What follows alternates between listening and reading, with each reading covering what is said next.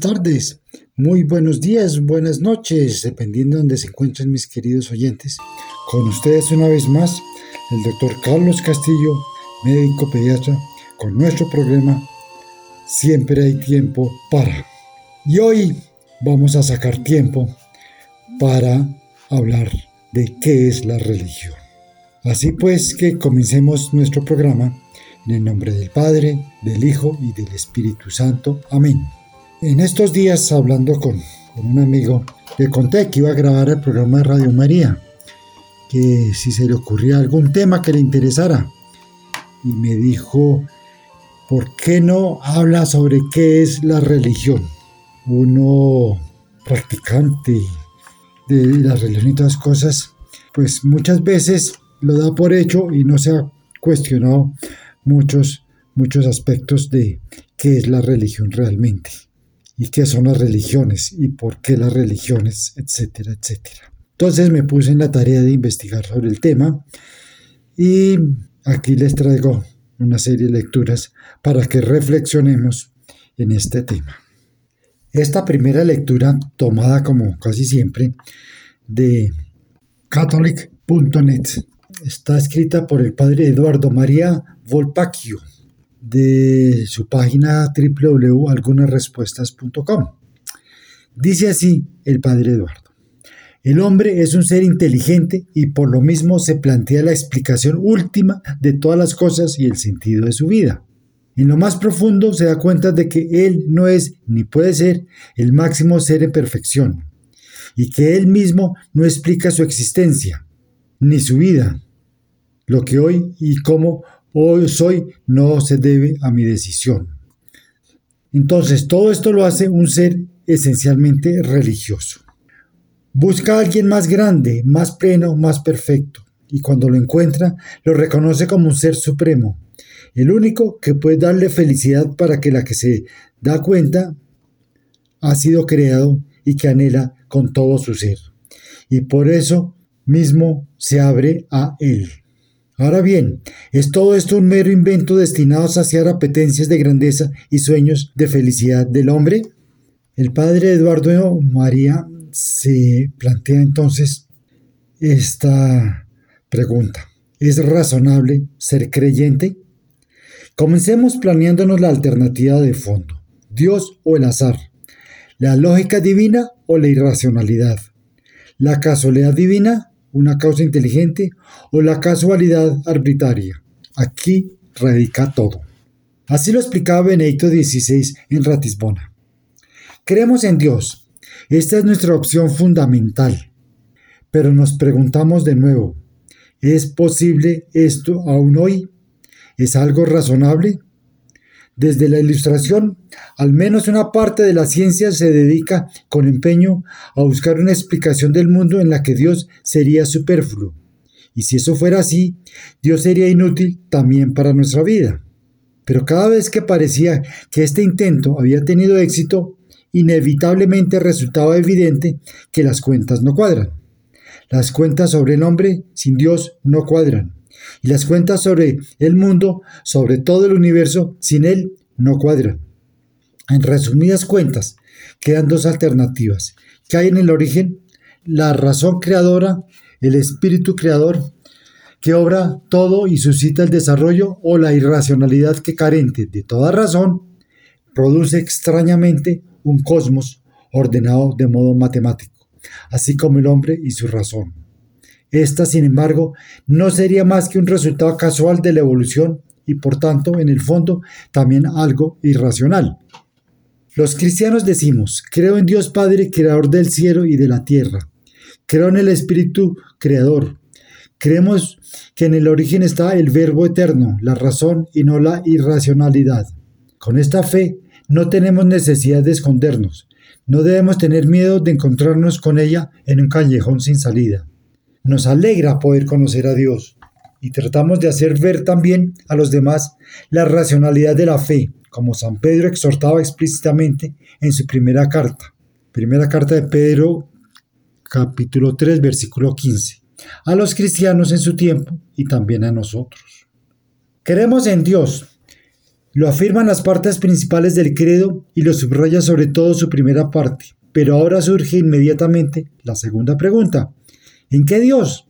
Pues bien, creemos precisamente en el Dios que es espíritu creador, razón creadora del que proviene todo y del que provenimos también nosotros. Esto entonces fue en la homilía del Papa en Ratisbona el 12 de septiembre del 2006. Encontrar a Dios supone encontrar el origen de sí mismo y por tanto la razón de la propia existencia. Entonces, en el al punto que venimos, ¿qué es una religión?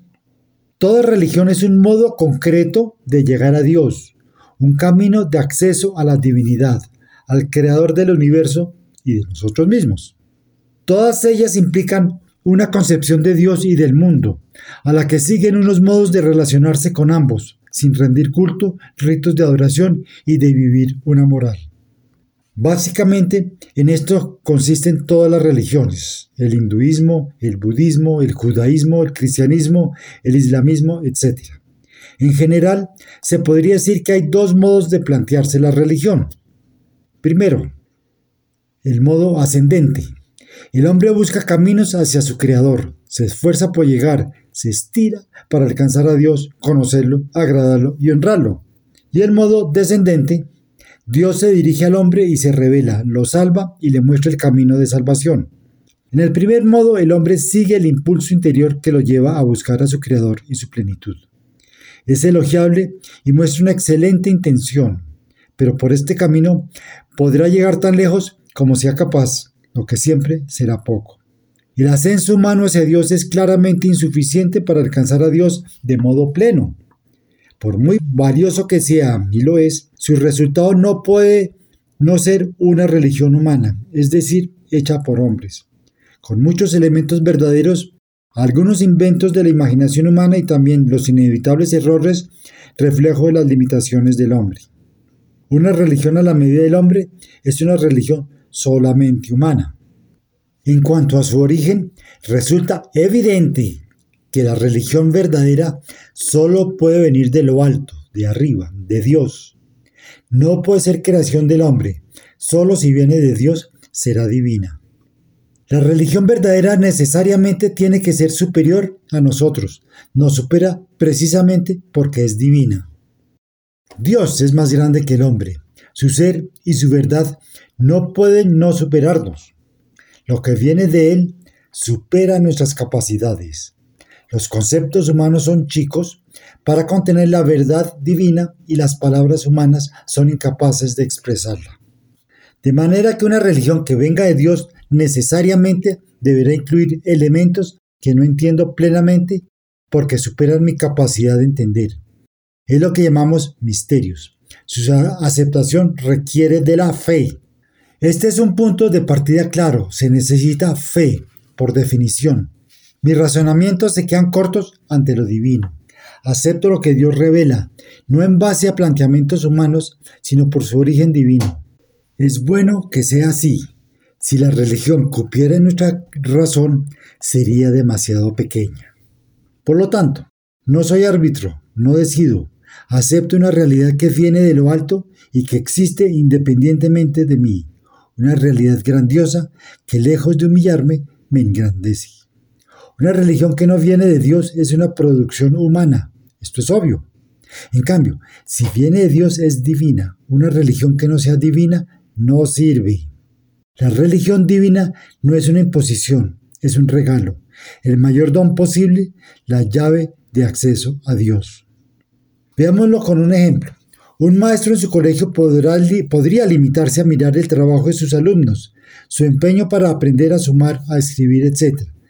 Si no mediara una pequeña enseñanza, por más notables que fueran los esfuerzos de los chicos, estaría muy claro que no llegarían a conseguir resultados satisfactorios. Quizás algunos más inteligentes se aproximarán un poco a la verdad, pero siempre de modo insuficiente. Necesitarían mucho tiempo y esfuerzo para llegar a los conocimientos que tiene su maestro, que a su vez los recibió de sus propios maestros. Todos necesitan, necesitamos una guía y confiar en la enseñanza del Maestro, máximamente cuando el Maestro es Dios mismo. De manera que podríamos concluir que la religión divina no se construye según opiniones humanas. No la hacemos los hombres. La religión viene de lo alto y solo puede venir de lo alto. Todas las religiones humanas son un esfuerzo muy meritorio, pero no pueden llegar muy lejos. La realidad no se decide por mayoría, ni la intramundana ni la divina. Las cuestiones de religión tampoco dependen de estadísticas sociológicas. No son meras opiniones personales. Hacen referencia a la realidad sobrenatural. El creador, el sentido de lo creado, el proyecto divino para el mundo y el hombre, la realización personal, el acceso a Dios, la vida después de la muerte. Además, no todas las opiniones valen lo mismo. Las hay verdaderas y falsas, más y menos fundadas, razonables o insostenibles. No es lo mismo torturar que dar de comer al hambriento, por más convencido que esté quien tortura de que así le hace un bien a la humanidad. El relativismo no tiene sentido, no cierra por ningún lado. De hecho, no es posible funcionar en clave relativista en ningún ámbito de la vida concreta, ni para alimentarse, trabajar, tratar a los seres queridos, hacer inversiones, usar una computadora, salir de viaje. La cultura moderna circunscribe el relativismo. Todo es lo mismo. No hay opciones mejores o peores. Todas las religiones conducen a Dios, etc. Solo el campo de las cuestiones más importantes de la existencia, las que hacen al sentido de su vida la religión y la moral.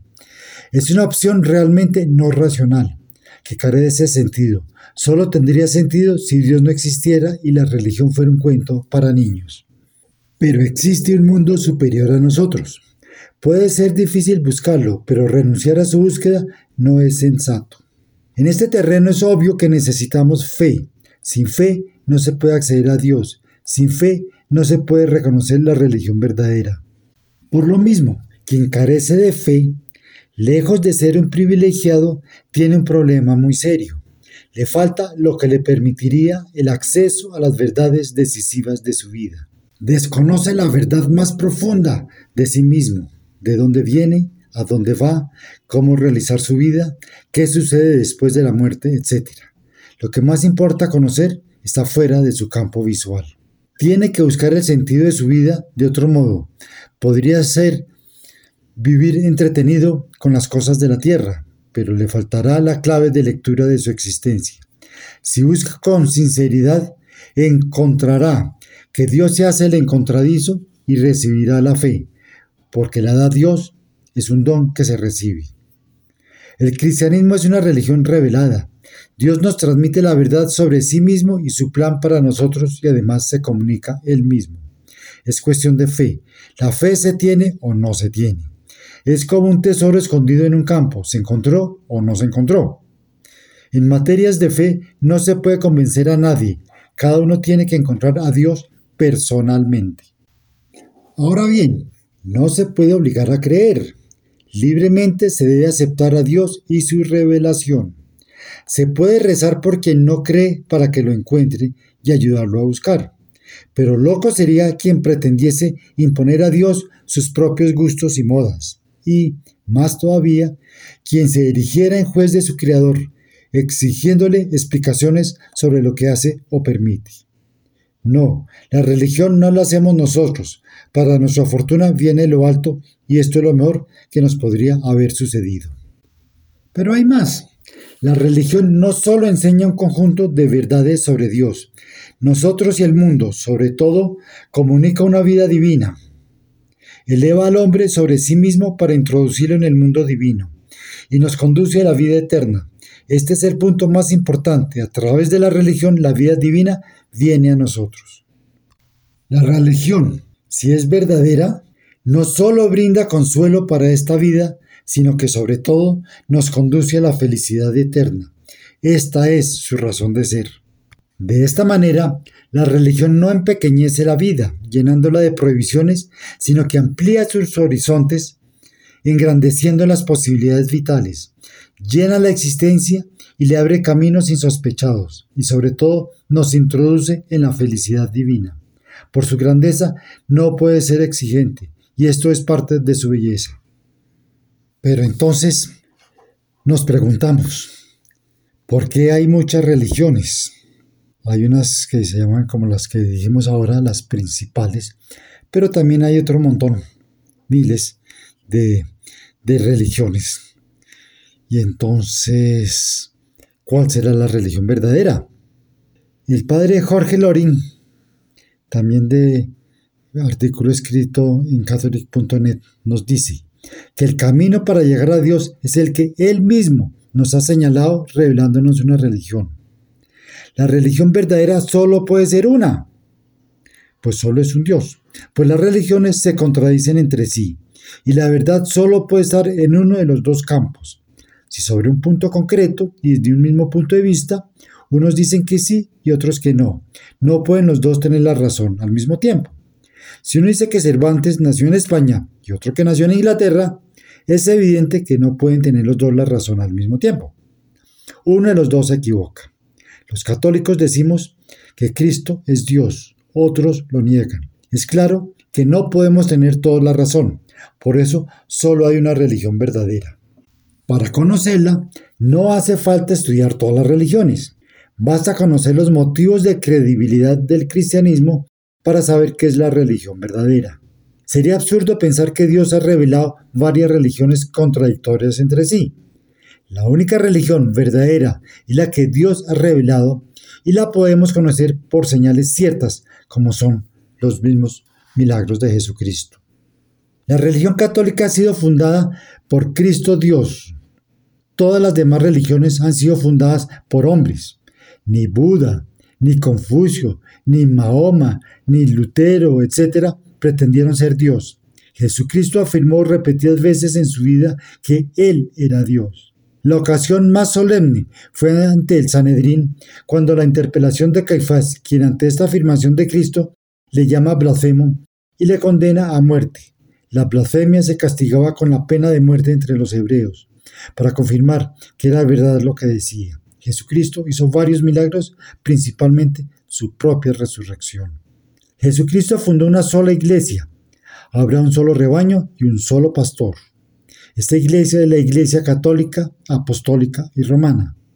Lo que quiere decir católica quiere decir que es universal. Apostólica, que seguimos la herencia de los apóstoles. Y romana, pues que seguimos al Papa que está en Roma, en el Vaticano. Todas las demás iglesias y religiones están equivocadas. Unas porque no reconocen al verdadero Dios, como el budismo, otras porque se separaron de la iglesia verdadera como el protestantismo. Según el primer concilio de Constantinopla, celebrado en el año 381, la iglesia, tal como la fundó Jesucristo, tiene cuatro notas características, es decir, cuatro señales distintivas, que son cuatro propiedades esenciales que todas juntas son exclusivas y manifestativas de la verdadera iglesia de Jesucristo. Estas señales distintivas estos atributos son unidad, santidad, catolicidad y apostolicidad. Por estas señales es que creemos que la Iglesia Católica es la que Cristo fundó, mientras que las iglesias protestantes no reúnen las condiciones necesarias para ello. Debemos rezar por los no católicos, para que se conviertan y ellos y nosotros nos unamos en la única verdadera iglesia de Cristo que es la católica. Pues bueno, hablando de religiones, y de religión. Y mucha, mucha gente desafortunadamente se, se pregunta, ¿y Dios sí, religión no? Creo en Dios, pero no creo en las religiones. Ese, ese tema se le, se lo dio a varias personas. Y el otro tema son las famosas sectas. Y entonces ¿Qué quiere decir todas esas cosas dentro de nuestro tema de la religión? He encontrado este artículo en catholic.net de Romualdo Olazábal y Noemi Coto, de la organización de ellos que se llama Tengo sed de ti.org. Y dice, cuando hablamos de religión, nos referimos a una serie de creencias y prácticas sobre lo que el hombre considera divino o sagrado. Estas creencias pueden ser de tipo existencial, moral o sobrenatural. Hay religiones que están organizadas y otras carecen de toda estructura formal. Hay las que agrupan millones de personas y hay las que tienen unos pocos adeptos o seguidores. Hay religiones que creen en un solo Dios. Estas se llaman monoteístas y entre ellas se encuentra el cristianismo, el judaísmo y el islam. Y también hay religiones que creen en más de un Dios. Estas se dividen en politeístas, una jerarquía de dioses, o dualistas, dos divinidades opuestas. También existen religiones que equiparan el concepto de Dios al universo o a la naturaleza, como el panteísmo. E inclusive hay aquellas que rechazan totalmente el concepto de Dios o dioses, como el budismo y el taoísmo. De esto se desprende que una persona puede ser religiosa, creer en algo y o pertenecer a una religión, y no necesariamente creer en Dios, de la manera que nosotros los cristianos lo entendemos. Por otra parte, si una persona cree en Dios, independientemente del concepto que Dios elija creer, por definición ya es una persona religiosa, bien sea que se adhiere a una religión formalmente establecida o tenga su propia religión particular. Después de esta tan breve introducción, vamos a explicar que, que este artículo responde a varios comentarios existentes en las redes sociales y que en cierta medida parecen estar inspirados por un video que se ha propagado en forma viral por las redes sociales. El video en cuestión es un poema en el cual su autor presenta las razones por las cuales odia la religión pero ama a Jesucristo. Como explicaba al comienzo, esto es una contradicción, pues el mero hecho de amar y pretender seguir a Jesús es de por sí un acto religioso. Además, la contradicción aumenta cuando vemos que el joven cambia indistintamente entre los conceptos religión e iglesia. Durante su poema, con el fin último de probar que Jesús es más que iglesia, religión. Tampoco podemos dejar de notar que los argumentos que presenta son una serie de medias verdades sacadas fuera de contexto, lo que hace que nos cuestionemos la honestidad de su intención. Iglesia significa asamblea y se refiere al grupo de creyentes que comparten unas mismas creencias religiosas o una misma religión. La iglesia son los fieles, la religión lo que une bajo una fe común. Son realidades complementarias, pero no intercambiables. De hecho, para un católico, Cristo e iglesia representan una misma realidad. Cristo es la cabeza y los fieles conforman su cuerpo pero todos juntos forman la iglesia. Así que no es posible amar a uno a Cristo y odiar a la otra iglesia. Es interesante todo este concepto de pretender ser cristiano y seguir a Jesucristo sin su iglesia. En realidad lo que se busca es quitar las normas y cánones para, de esta forma, fabricar una iglesia hecha a la medida y según las conveniencias particulares de cada cual. Pero esto es lo que quería Jesús. La meta de todo discípulo de Jesús debería ser parecerse al Maestro, y Jesús fue un hombre religioso. Recordemos sus palabras. No penséis que he venido a abolir la ley de los profetas. No he venido a abolir sino a dar cumplimiento. Sí, os lo aseguro, el cielo y la tierra pasarán antes que pase una letra o una tilde de la ley sin que todo suceda. Mateo 5, del 17 al 18. La vida de Jesús no puede limitarse a su sacrificio en la cruz. Ese fue el acto supremo de amor de Dios por el cual Cristo redimió a la humanidad. Con este se inicia la nueva creación en la cual todo hallará de nuevo su pleno sentido y cumplimiento.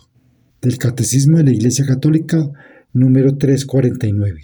Pero toda su vida, desde que la anunciación marcó el momento de la concepción de Jesús en el seno de María hasta su ascensión a los cielos, toda palabra, todo gesto y toda enseñanza, todo iba encaminado a preparar a sus discípulos para que continuaran su misión de llevar el anuncio de salvación a todas las gentes.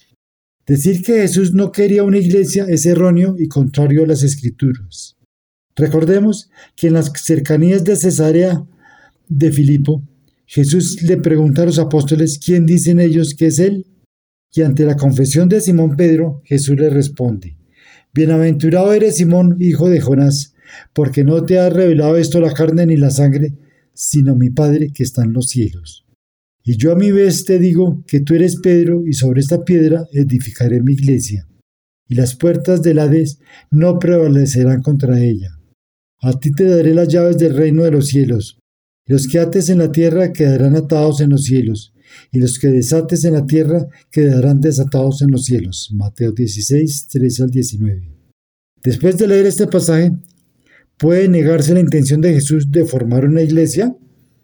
Ustedes me perdonan, pero aquí quiero hablar un pequeño paréntesis. La palabra Hades con H, que toda la vida le hemos leído y escuchado y muy pocos eh, sabíamos qué quería decir. Hades era el nombre del dios del inframundo en la antigua Grecia, Plutón en Roma, y el nombre del lugar tenebroso bajo la tierra que se consideraba como el destino final de las almas de los muertos. Eso es Hades. Cerrando el paréntesis, continuemos. El Evangelio también nos muestra el deseo de Jesús de que esa iglesia fuera una, como Él y el Padre son uno, y que en esa unidad diera testimonio de Él. Jesús le entrega el poder de retener y perdonar pecados, un poder que solamente le corresponde a Dios y que Él seguirá ejerciendo a través de ellos. A Pedro le da la encomienda especial de confirmar a los demás, apóstoles en la fe, y de apacentar a sus ovejas. Finalmente, promete que estará con ellos, con su iglesia, todos los días hasta el final del mundo, y envía al Espíritu Santo para guiarlos. ¿Cómo puede alguien considerarse seguidor de Jesús si no respeta sus deseos y sigue sus enseñanzas? El libro de los Hechos y las cartas de los apóstoles nos muestran cómo era la iglesia primitiva, y observamos una iglesia jerárquica donde se acudía a los apóstoles para la toma de decisiones. Vemos cómo la celebración cristiana se establece en torno a la fracción del pan y cómo Pablo advierte de no acercarse a esta cena indignamente. Esa es la iglesia que preservó las tradiciones que los apóstoles recibieron de Jesús y las transmitió a las siguientes generaciones. Es en esa iglesia donde nació la Biblia.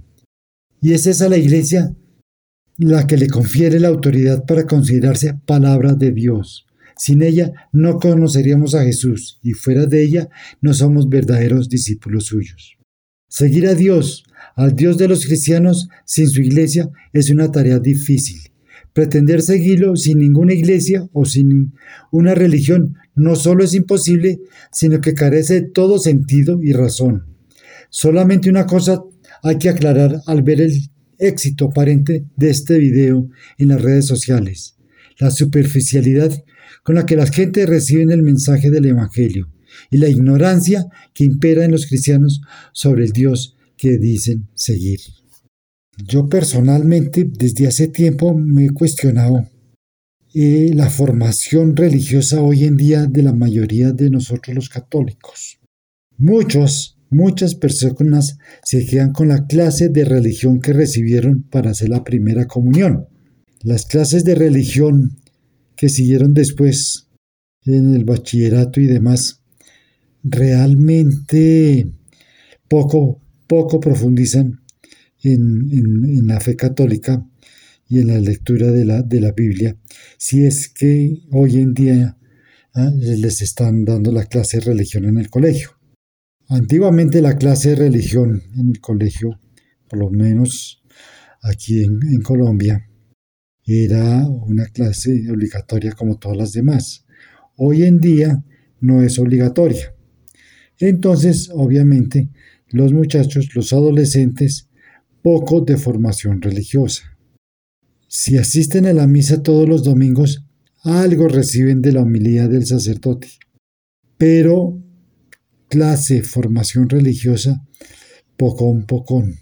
Entonces, eso ha llevado a que, a términos como ese que yo quiero, yo quiero a Dios, pero no quiero la religión, sin entender que lo uno incluye a lo otro y lo uno depende de lo otro. Luego, tenemos que esforzarnos por la formación católica de nuestros hijos y, por qué no, de nuestros nietos. Si nuestros hijos no pudieron prepararse, pues vengan para acá, nietos queridos. Dicho sea de paso, los nietos que son el postre de la vida, vengan para acá y hablamos de Diosito, hablamos de religión. Hay cantidades de sitios en Internet que le pueden ayudar a uno sobre la formación religiosa católica de los hijos. En el mismo catholic.net, es.catholic con th, catholic.net, ustedes en el buscador colocan religión para los hijos o clases de religión para los niños. Y ahí salen un montón de bellezas y cosas es rico sentarse y compartir con, con, los hijos y con los nietos en los días de vacaciones, los fines de semana y demás. En vez de poner a los hijos a jugar en el celular o en la tablet o a ver televisión, qué mejor sentarse uno de papá o de mamá con sus hijos a discutir, a leer y a mirar temas religiosos. Y con esas ayudas como las que les digo yo, eso es más fácil, porque de pronto uno tampoco recibió mucha formación. Pero buscando los temas y leyéndolos y discutiéndolos con los hijos, de verdad que también uno aprende mucho de la religión. ¿De acuerdo? Otra cosa interesante eh, cuando vamos a enseñarle la religión a los hijos es la vida de Jesús. Entonces, pues sí, la vida de Jesús es muy interesante, pero de la cual solo tenemos datos de los primeros 12 años y de los últimos 3 años. Lo que pasó en el intermedio, pues realmente parece que no fue trascendente y por eso nunca lo nunca fue anotado. Pero de todas formas, hay una forma muy práctica para enseñarles la vida de Jesús a los hijos. Y ojalá lo hiciéramos antes de que hagan la primera comunión, para que cuando lleguen a la primera comunión ya tengan bastante conocimiento de la vida de Jesús. ¿Y cuál es ese método? Pues el método es el rezo del Santo Rosario. Ustedes dirán, pero si es que el Santo Rosario son solo Ave Marías, una detrás de otra, 50 Ave Marías, ¿eso qué formación nos da? Pues sí nos da alguna información, pero cada misterio es una parte de la vida de Jesús. Entonces, si le vamos a enseñar sobre la vida de Jesús a nuestros hijos, a nuestros nietos, interesante cuando hagamos el rosario o inclusive si les da mucha pereza lo que sea no hay tiempo para rezarse todas las Aves Marías, sí se puede discutir cada uno de los misterios con ellos. Por ejemplo, los misterios gozosos. Esos cinco misterios son toda la vida de Jesús, sus primeros doce años de vida. Entonces, cuando uno reza el rosario y va discutiendo o reflexionando sobre cada misterio, está hablando sobre la vida de Jesús, sus primeros 12 años. Los siguientes 18 años, pues ni idea, ¿no? Pero los últimos tres años tenemos entonces primero los misterios luminosos. Para mucha gente eh, mayor, eh, los misterios luminosos son extraños, no se conocen. ¿Por qué? Porque originalmente en el rosario no existían los misterios luminosos. Los misterios luminosos los instituyó Juan, San Juan Pablo II en el año 85, 1985. Y en los misterios luminosos se habla, los cinco misterios tocan el tema de la vida adulta de Jesús, esos tres años. Entonces, si cada uno de los misterios luminosos los vamos discutiendo, hablando, comentando con, con los niños, ellos se van entendiendo qué fue lo que Jesús hizo durante esos tres años. Después vienen los misterios dolorosos, los más difíciles de explicarle a los niños. Pero en los misterios dolorosos, si ya hicimos los misterios luminosos como debe ser, entonces llegamos a que Jesús eh, se sacrificó por nosotros, por nuestros pecados. Entonces, se les puede discutir de, una forma bonita, pues volviéndolo un cuento, como, como Jesús, después de la última cena, pues se fue a, al Monte de los Olivos a rezar por toda la humanidad y que estando allí, entonces los soldados se los llevaron presos porque habían dicho que había equivocado y estaba hablando mal de los judíos y demás, que había hecho herejías. Entonces que por eso se lo llevaron, lo juzgaron, lo pusieron en una cruz. A los niños a veces es duro decirle lo clavaron en una cruz. ¿Cómo puede decírseles? Lo colocaron en una cruz y allí murió Jesús, ¿no? Entonces, ahí les vamos enseñando. Y finalmente hacemos los misterios gloriosos. Entonces, la continuación de los luminosos es pues que Jesús al tercer día, no a los tres días, al tercer día, porque los tres días sería lunes, al tercer día Jesús resucitó de entre los muertos, volvió otra vez a la vida y estuvo un tiempo con los, con los apóstoles, 40 días, y después subió al cielo.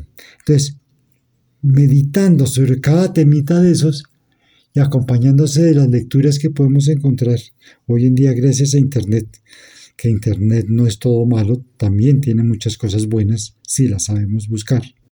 Y les podemos dar una, unas lecciones de religión muy buenas a nuestros hijos y a nuestros nietos.